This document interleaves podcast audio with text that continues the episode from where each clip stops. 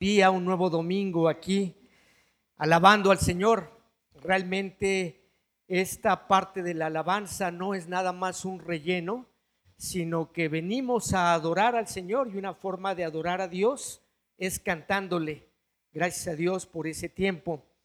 Y bueno, pues ahora es tiempo de compartir la palabra, ver qué es lo que nos dice eh, nuestro Señor en la carta de, Efesios. Eh, en la, sí, en la carta de Éfeso. Entonces, vamos a comenzar el mensaje de esta mañana con una oración. Les voy a pedir si inclinamos el rostro y para ponernos en comunión con nuestro Señor. Bendito Dios, queremos darte las gracias por la vida que tú nos das. Gracias, Señor, por tu Hijo Jesucristo, que entregó su vida por cada uno de nosotros.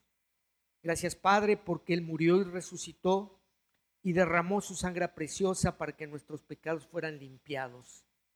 Y gracias Padre porque tú nos has hecho nuevas criaturas y ahora Señor que estamos en Cristo, somos llamados hijos tuyos.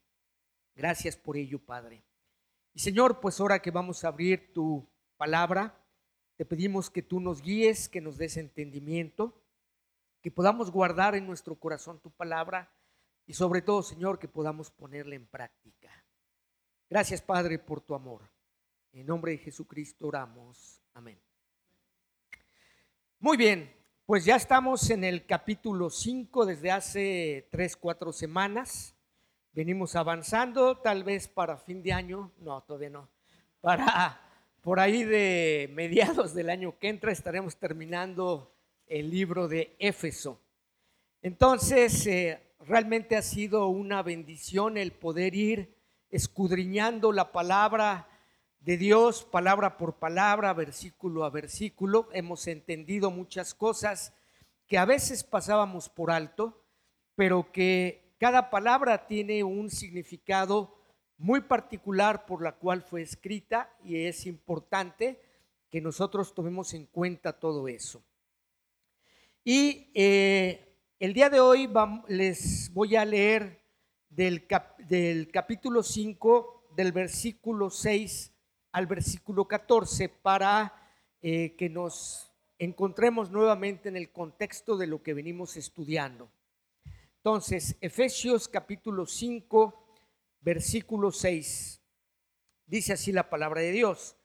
Nadie os engañe con palabras vanas, porque por estas cosas viene la ira de Dios sobre los hijos de desobediencia. No seáis pues partícipes con ellos, porque en otro tiempo erais tinieblas, mas ahora sois luz en el Señor. Andad como hijos de luz, porque el fruto del Espíritu es en toda bondad, justicia y verdad, comprobando lo que es agradable al Señor y no participéis en las obras infructuosas de las tinieblas, sino más bien reprenderlas. Porque vergonzoso es aún hablar de lo que ellos hacen en secreto. Mas todas las cosas, cuando son puestas en evidencia por la luz, son hechas manifiestas.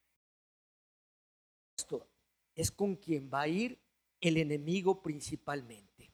Y dice la palabra, Nadie os engañe entonces con palabras vanas. ¿Cuáles son estas palabras? Pues palabras de adulación, palabras de mentira, palabras eh, que enaltecen a una persona. De esa manera, cualquiera podemos ser engañados. Y el objetivo de Satanás al engañarnos es que nosotros caigamos en pecado.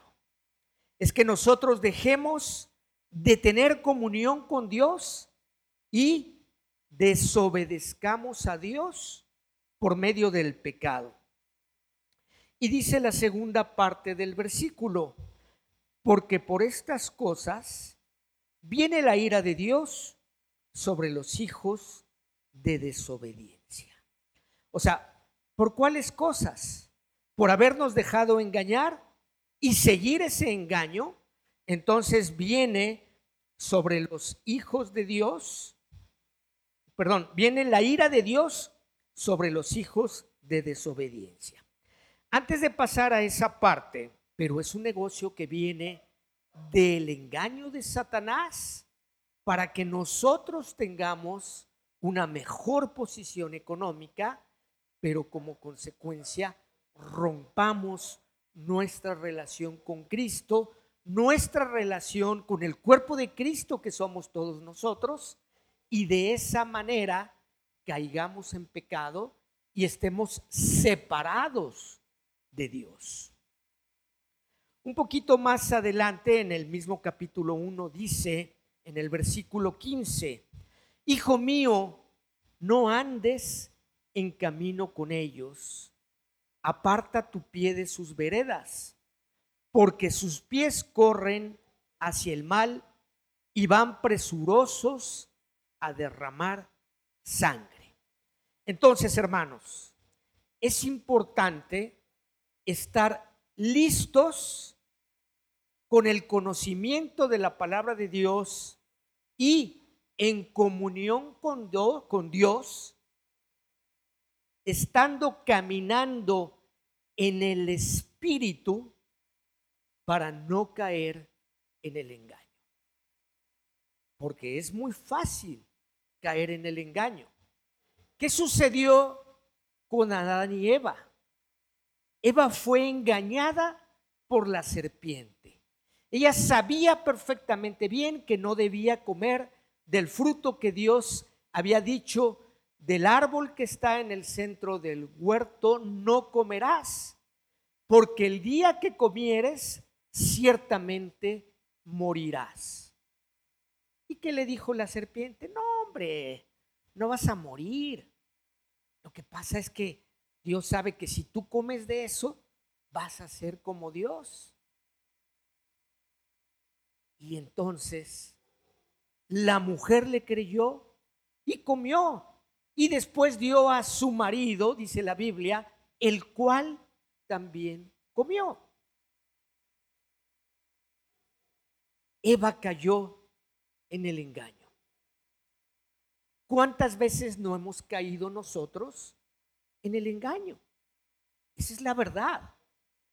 Sí, Eva cayó, pero si yo cuento el número de veces que yo he caído siendo engañado, pues son infinitamente más veces que, la, que esa vez que menciona la escritura que Eva cayó.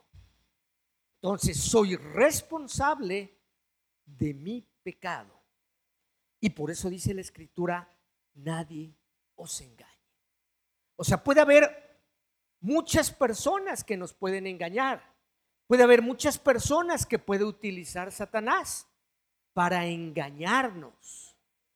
Y entonces tenemos que estar listos ante esto para no caer en pecado, para no romper nuestra comunión con Dios. Lo más importante que tenemos el día de hoy, hoy por hoy, no es nuestra casa, no es nuestro coche, no son nuestros hijos, es la relación personal con Dios a través de Jesucristo. La salvación y vida eterna que Él nos ha dado es la posesión más grande que tenemos, por lo cual es algo que tenemos que guardar y que tenemos que velar por conservarla siempre. Por eso dice la Escritura, que nadie os engañe. Entonces, mis hermanos, volviendo al a nuestro versículo que es Efesios 5, 6, dice con palabras vanas, porque por estas cosas viene la ira de Dios sobre los hijos de desobediencia. Y lo primero que aparece aquí es la ira de Dios. Viene la ira de Dios. Oye, yo sé que Dios es santo. ¿Cómo es que Dios tiene ira? No solo Dios es santo, Dios es santo, santo, santo. Esa es una de sus cualidades y características más importantes de Dios, su santidad. Y si Él tiene ira, es porque también es justo y Él actúa en justicia. ¿Qué quiere decir esto? Que si alguien, un ser humano, está pecando y está haciendo cosas que no son de acuerdo a la voluntad de Dios, dice la Biblia, el alma que pecare morirá. Y el, y el morir va a traer como consecuencia o va a ser una consecuencia del rompimiento con Dios y ahí se va a manifestar la ira de Dios. Va a haber un día en particular, el día del Señor, ¿sí? que es al, final de los tiempos, todavía no es algo eh, por lo cual tengamos nosotros que estar preocupados. De hecho, como iglesia, no tenemos que preocuparnos por el día del Señor, porque es un día de ira. El próximo evento que estamos esperando es el arrebatamiento de la iglesia, es decir, seremos llevados junto con Cristo en las nubes y así estaremos con el Señor para siempre, dice la Escritura.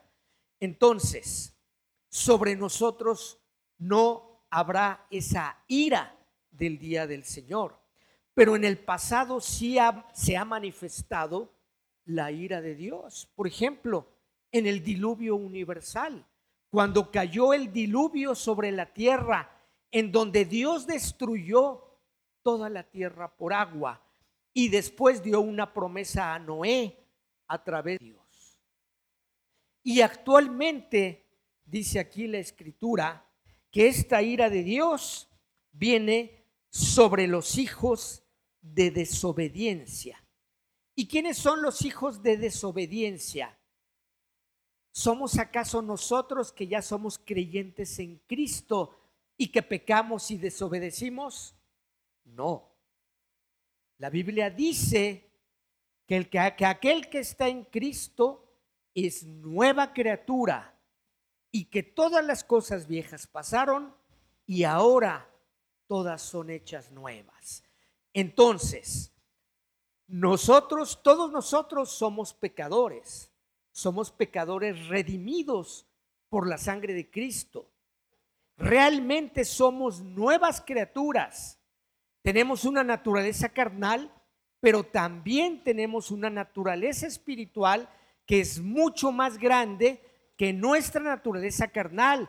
Y no solo eso, sino que el Espíritu de Dios mora en cada uno de nosotros y, él, y ese Espíritu de Dios son las arras de nuestra herencia. Es el sello que Dios ha puesto en nuestras vidas, en nuestro corazón, que nos identifica como creyentes en Cristo y por lo cual somos hijos de Dios.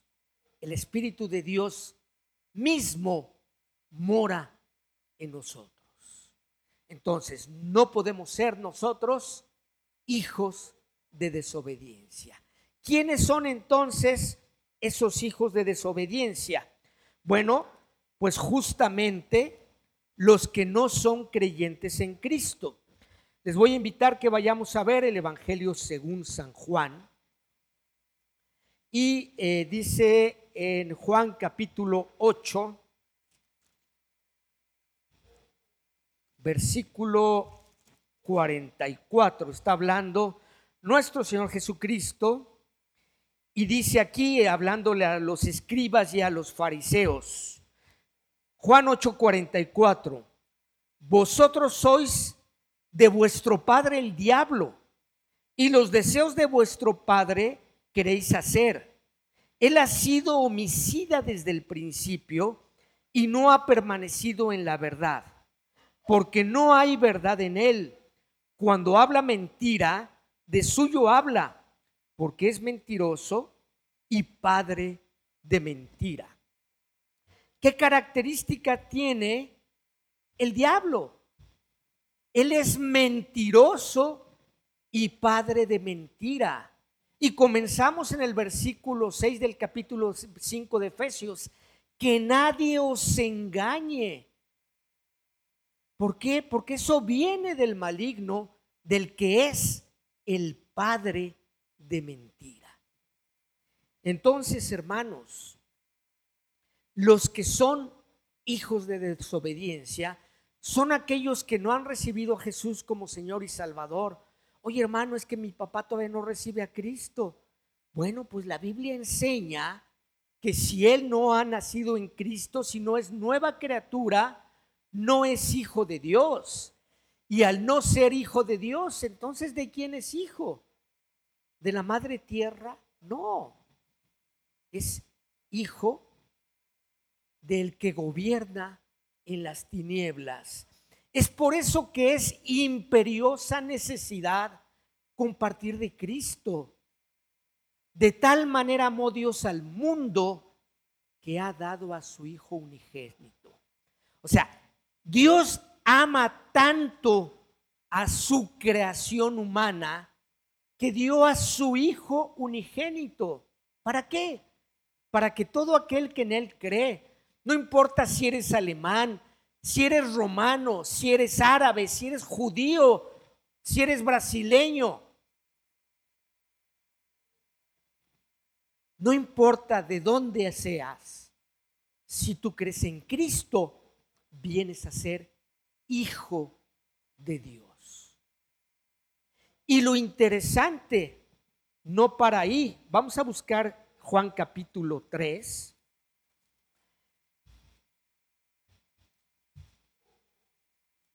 El, el, pasaje que les acabo de decir es el versículo 16. Y dice eh, la segunda parte del 16, para que todo aquel que en él cree no se pierda, mas tenga vida eterna.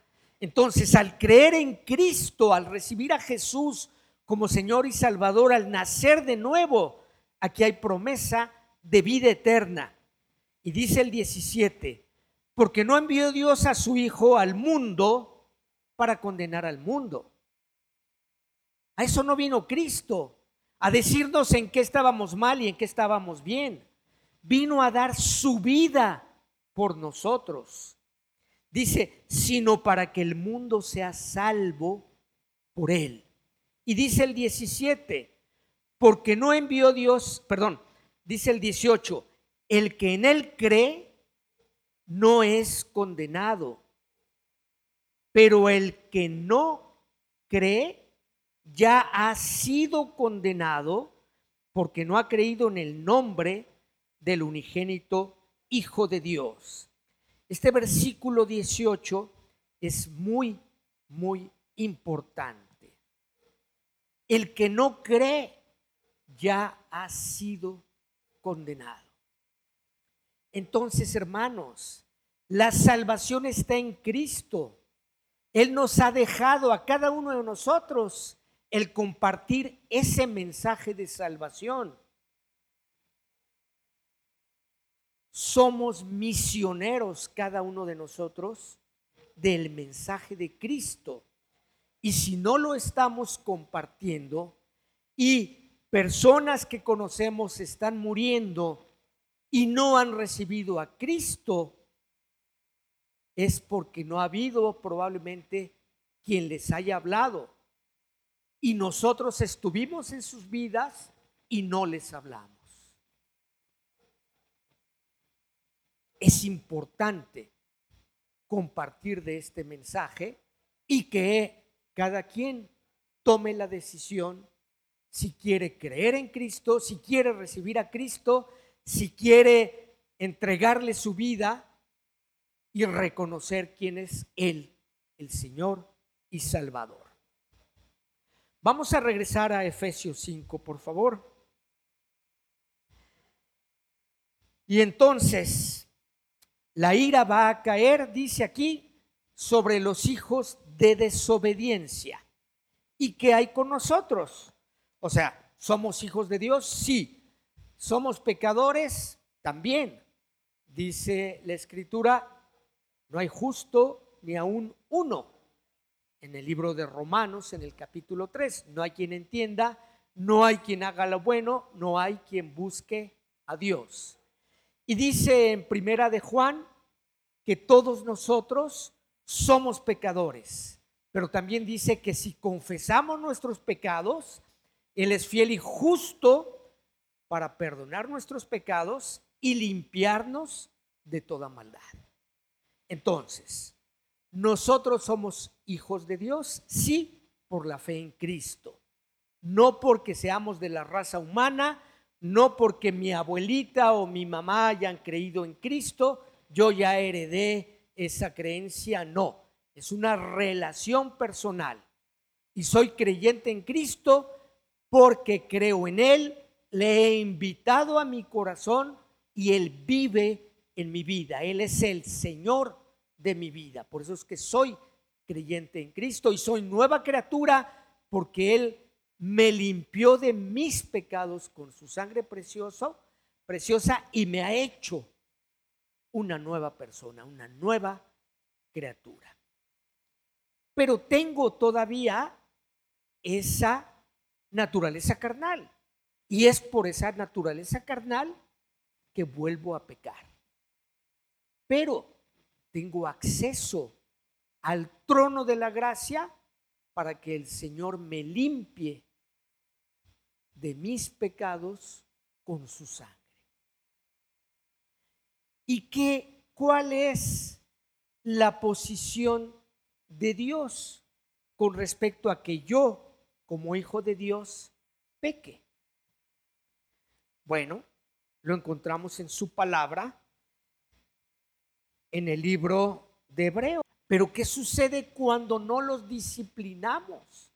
Cuando no disciplinamos a los hijos, crecen como un árbol torcido y con las ramas por todos lados.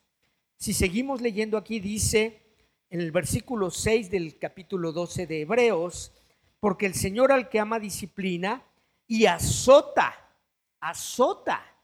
O sea, no, no es una disciplina suavecita de una palmadita y no, azota, dice aquí, a todo el que recibe por hijo. Si soportáis la disciplina, Dios os trata como a hijos. Porque ¿qué hijo es aquel a quien el Padre no disciplina? ¿Qué hijo es aquel? Pero si se os deja sin disciplina, de la cual todos han, han sido participantes, entonces sois bastardos y no hijos. Si el Señor te ha disciplinado y sabes perfectamente bien por qué te disciplinó, porque andabas chueco, ¿sí? Cuando regresamos nos damos cuenta que somos hijos porque el Señor nos ha disciplinado y no somos bastardos. Si estuviéramos sin disciplina, seríamos bastardos. Si tú dices, uh, no, hermano, yo llevo tantos años pecando y nadie, nada. El Señor me apapacha mucho, aguas, porque puede ser que seas bastardo y no hijo. Bien, regresemos a Efesios nuevamente. Y dice, no, no, el versículo 7 del capítulo 5, no seáis pues partícipes con ellos. ¿Con quiénes ellos? Con los que nos quieren engañar, con los que quieren que pequemos. Y dice el 8, porque en otro tiempo erais tinieblas. ¿Qué éramos en, en otro tiempo? Nosotros éramos tinieblas. O sea, no solamente vivíamos en las tinieblas, sino de acuerdo a la palabra, éramos tinieblas. Y al ser tinieblas, pues éramos objeto de pecado. Éramos causa de que otros pecaran, éramos instrumentos de Satanás. Pero dice aquí, en otro tiempo erais tinieblas. Quiere decir que ya no lo somos. ¿A partir de cuándo no lo somos? A partir de que recibimos a Cristo. Por lo tanto, tenemos que caminar en Cristo. Nuestra vida no puede ser igual el día de hoy, creyente en Cristo, nueva criatura, que el día de ayer. Y el día de ayer puede ser hace 10 años, 20 años, 15 años o 3 meses, en donde no conocía a Dios a través de Jesucristo, pero que ya lo conocí y no puedo ser igual. Ni tampoco puedo practicar el pecado como lo practicaba antes. Oye hermano, es que yo me convertí a los 12 años y pues no tuve chance de practicar nada. ¿Qué tal un ratito de práctica? Pues no, la escritura dice no. Y si eras tinieblas, aunque tenías apenas 12 años, eras tinieblas. Pero ahora ¿qué somos? Ahora somos luz en el Señor. Ahora somos luz en Cristo. Dice así nuevamente el versículo 8. En otro tiempo erais tinieblas, mas ahora sois luz en el Señor. Andad como hijos de luz. ¿Cómo debemos caminar? Como hijo de luz. Oye, pues que mi mamá no se llama luz. Pues no, pero somos hijos de luz en el Señor. El Señor es luz. El Señor es el camino, es la verdad y es la vida. Y justamente eso es la luz. Tenemos que andar como hijos de Dios, como hijos de luz. ¿Qué pasa cuando nosotros despertamos en la noche están apagadas las luces de la casa, está nublado, entonces la luna no ilumina en gran parte la habitación y aparte si tenemos cortinas o persianas un poquito oscuras, por más que abramos los ojos, no podemos ver. ¿Por qué? Porque estamos en obscuridad. Comparativamente, estar así en la oscuridad. Es como estar en tinieblas. Éramos tinieblas cuando no habíamos recibido la luz de Cristo. Ahora que tenemos la luz de Cristo, es como cuando abrimos los ojos, ya es de día o nuestra recámara está prendida la luz y podemos ver claramente. No nos vamos a tropezar al caminar, a menos que dejaron las chanclas tiradas o se cayeron ahí las cobijas, ¿sí? Pero podemos verlas, podemos caminar en, luz de día o en luz eléctrica de nuestro cuarto físicamente. Pero aquí se refiere a que somos hijos de luz espiritual. Espiritualmente tenemos que andar en la luz, pero como consecuencia de que no solamente somos espíritu, sino también alma y cuerpo, es que nuestro cuerpo y nuestra alma deben caminar en luz. O sea, todo mi ser debe andar en luz. Y si no ando en luz, solo hay otra opción. Estoy en tinieblas. La Biblia es clara, hermanos. Somos hijos de luz. Si tú te apellidas Pérez, eres hijo de Pérez, porque tu papá se llama Pérez. Y si tú te apellidas Muñoz, pues es porque vienes del árbol genealógico de los Muñoz. Y ahora, ¿cuál es nuestro apellido? Somos cristianos. Formamos parte del cuerpo de Cristo. ¿Quién es nuestro Padre? Dios. ¿Quién dio su vida por nosotros? Cristo. Dejamos de ser, como decía Jesucristo, vosotros sois de vuestro Padre el diablo. Ahora ya somos hijos de Dios. porque Jesucristo nos dio con su muerte y su resurrección esa posibilidad de ser hechos hijos de Dios. ¿A quién se lo debemos? A Cristo. Todo el honor, toda la honra y toda la gloria sean para el Señor. ¿Qué hice yo? Creer.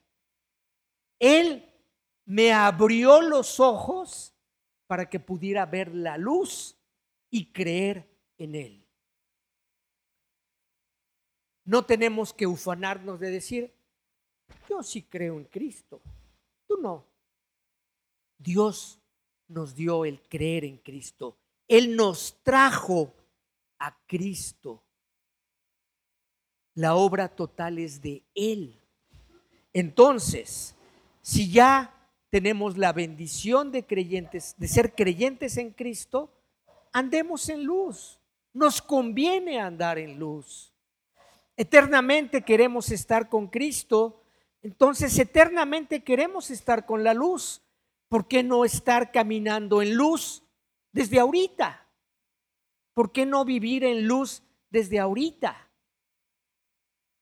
Y no que cuando llega el viernes dices, un poquito de tinieblas, no me cae mal. No, somos luz, andemos en luz. Eso es lo que nos enseña las escrituras. Vamos a ver eh, Primera de Juan, por favor.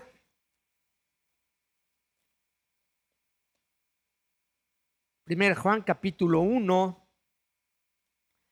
dice el versículo 5, este es el mensaje que hemos oído de Él y os anunciamos.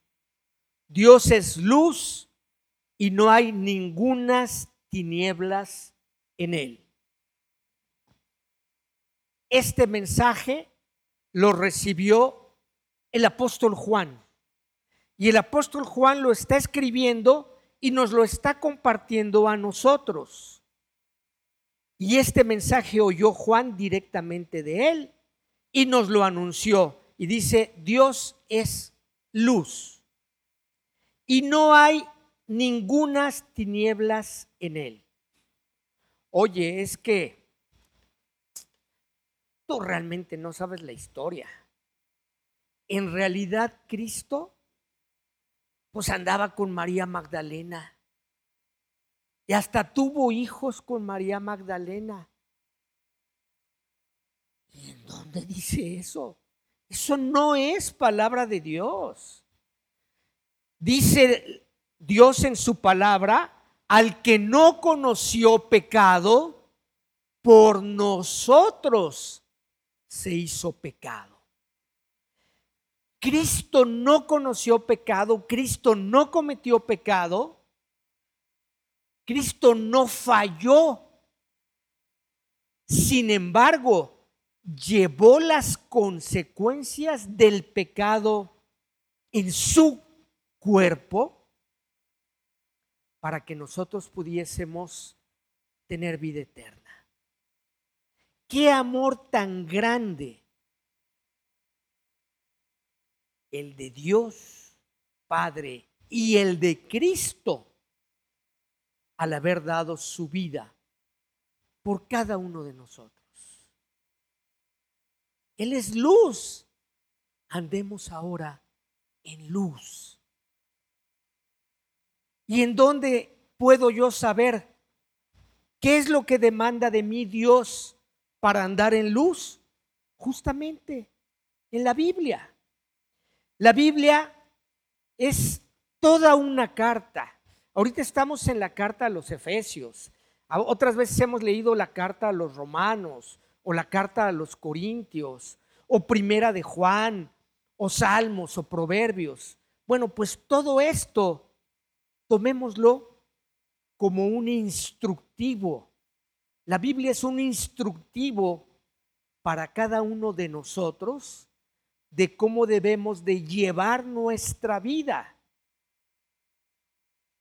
Si alguno se haya falto de sabiduría, dice la escritura en Santiago, pídala a Dios, el cual la dará abundantemente y sin reproche. Pídala y le será dada. Yo creo que todos aquí somos faltos de sabiduría. Y algo que tenemos que hacer es acercarnos a Dios y decirle, Señor, dame sabiduría.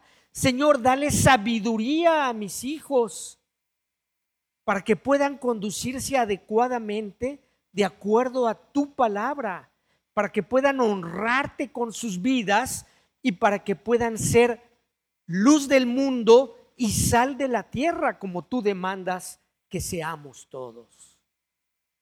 Entonces, eso es algo que tenemos que pedir, sabiduría. Y si dice que Él nos la dará, pues ¿qué esperamos? ¿Sí? Los niñitos que van a salir ahora el 31 de octubre con sus disfraces y sus canatitas, ¿qué quieren? Oigan, vengo por unos dulcecitos. ¿Y qué hacen? Les dan sus dulcecitos. Ay, pobre niño. Nosotros somos hijos de Dios. Y si le pedimos a nuestro Padre, Señor, dame sabiduría para honrarte, dame sabiduría para servirte, dame sabiduría para entenderte, para conocerte, para amarte y para compartir este amor con mis hermanos, Él nos va a dar esa sabiduría. ¿Por qué? Porque Él es el Dios Todopoderoso. Él es el alfa y el omega, Él es el principio y Él es el fin. Y Él es nuestro Señor.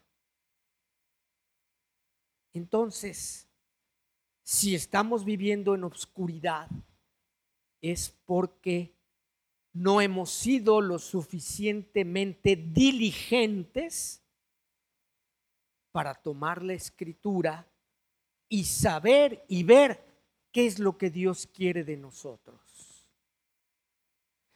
Este pasaje nos dice que no nos dejemos engañar por nadie. Y si no debemos de, ser engañados, pues tenemos que ver qué es lo que nos puede engañar, cuáles son las obras infructuosas de las tinieblas y cuáles son las cosas que de acuerdo a la palabra de Dios debemos ejercer o debemos andar. En primer lugar, tenemos que considerar que nuestra nacionalidad no está en esta tierra. Nuestra nacionalidad está en el cielo, porque somos creyentes en Cristo, somos ciudadanos del cielo.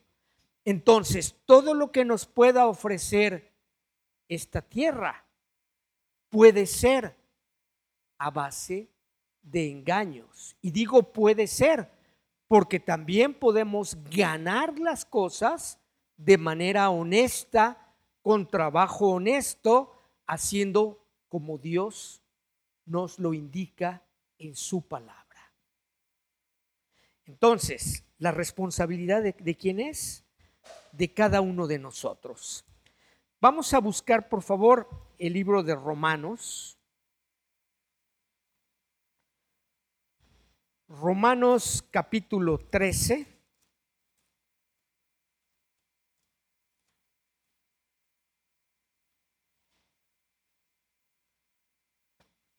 Dice el versículo 11, y esto conociendo el tiempo, que es ya hora de levantarnos del sueño.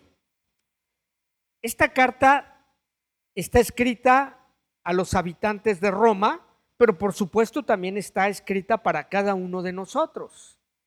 Y al estar escrita para cada uno de nosotros, nos dice el Señor, ya es hora de levantarnos del sueño. O sea, como quien dice, chavos, hemos estado durmiendo, hemos estado adormilados, ya es hora de levantarnos del sueño porque ahora está más cerca de nosotros nuestra salvación que cuando creímos. ¿Tienes un año en Cristo? ¿Tienes cinco años en Cristo? ¿Tienes siete años en Cristo? Bueno, pues ya el tiempo está más cerca que cuando te convertiste a Cristo. Y es una bendición, Entonces, si somos hijos de la luz, vamos sacando nuestro trapito, vamos a desempolvarnos, vamos a limpiarnos las lagañas del sueño, ¿verdad? Para abrir los ojos a la luz y para reflejar la luz que vive y que mora en nosotros, que es el Espíritu de Dios. Entonces, la salvación está más cerca que cuando creímos. Dice el 12, la noche está avanzada y se acerca el día. Cuando nos acostamos eran las 10, las 11 de la noche. Ya se acerca el día. Ya son las 4, 5 de la mañana. Hay que prepararnos. Desechemos pues las obras de las tinieblas y vistámonos las armas de la luz. ¿Cómo debemos vestirnos? Dice aquí, con las armas de la luz. Más adelante vamos a estudiar acerca de cuál es la armadura del cristiano, cómo debemos de vestirnos como creyentes en Cristo. Pero es entonces importante que ahorita nos vistamos con esas armas de la luz, que nos pongamos la armadura de Dios, la armadura del Espíritu Santo, en donde habla de un escudo, de un casco, de un yelmo, de unos de un calzado. Y todo esto es con respecto a la palabra de Dios. Todo esto es con respecto a la verdad que es Cristo. Sí, la espada de la salvación, ¿cuál es? Cristo. Entonces, ya está avanzada la noche, ya es prácticamente la madrugada, dice aquí. Desechemos pues las obras de las tinieblas y vistámonos las armas de la luz. Andemos como de día, honestamente, no en glotonerías y borracheras, no en lujurias y lascivias, no en contiendas y envidia. ¿Por qué no debemos andar así? Porque eso justamente son las obras de las tinieblas. Si recuerdan que decía que nosotros antes éramos tinieblas, mas ahora somos luz. Dice el 14, sino vestíos del Señor Jesucristo y no proveáis para los deseos de la carne. Entonces, hermanos, ¿cómo me tengo que vestir el día de hoy? En el Señor Jesucristo. Y el día de mañana, en el Señor Jesucristo. Y el día primero de noviembre, todos santos, en el Señor Jesucristo. Y cuando sea el Halloween, me puedo disfrazar de brujita, de ogro. Vístete en el Señor Jesucristo. ¿Por qué te disfrazas de otra cosa? Vístete en el Señor. Eso es lo que nos demanda la palabra. Vestíos de la luz.